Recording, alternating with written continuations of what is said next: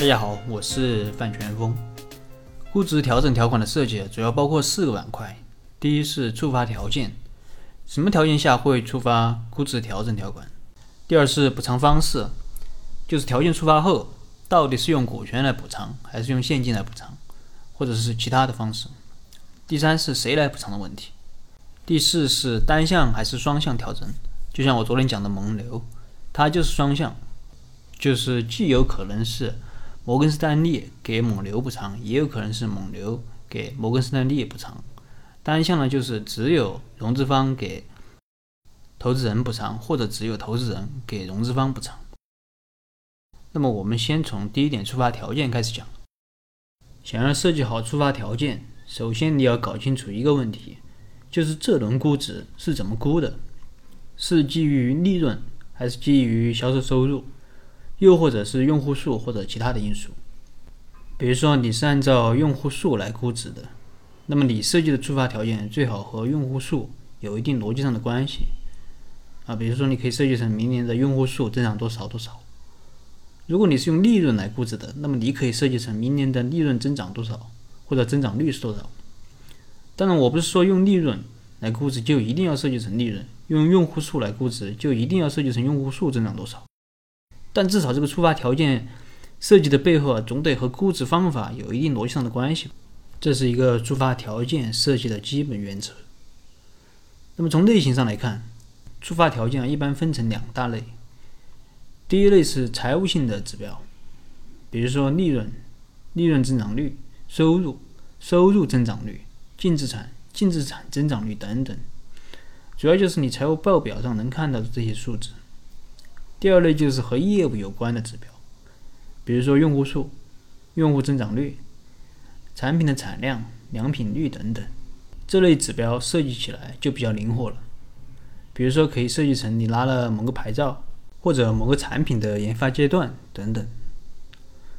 在设计这些指标的时候啊，有两点需要注意。第一，就是这个指标到底完成情况如何，由谁来界定？比如说财务类的。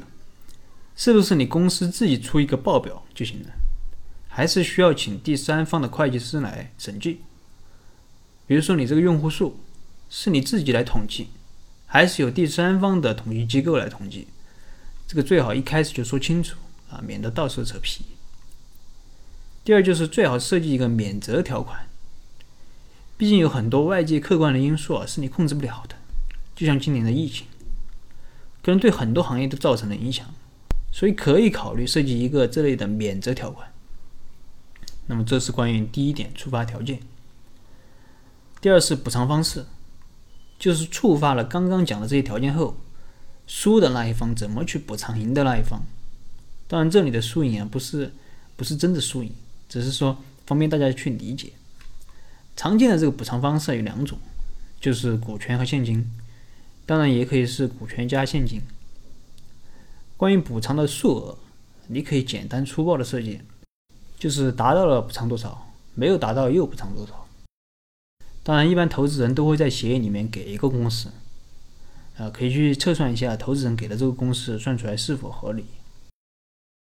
那么在设计这个条款的时候要注意的是，比如说你如果用利润去做指标，如果因为某些因素啊导致这个利润非正常的减小或增加。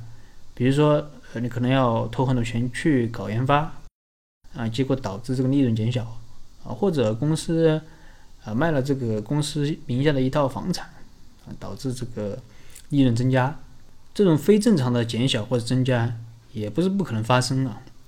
如果因为这些原因去调整估值，那么可能就偏离了估值调整的初衷了。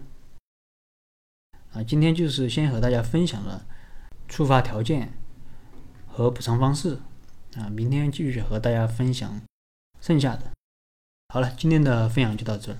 如果你有什么疑问，你可以添加我的微信或者给我留言，我们再深入的沟通交流。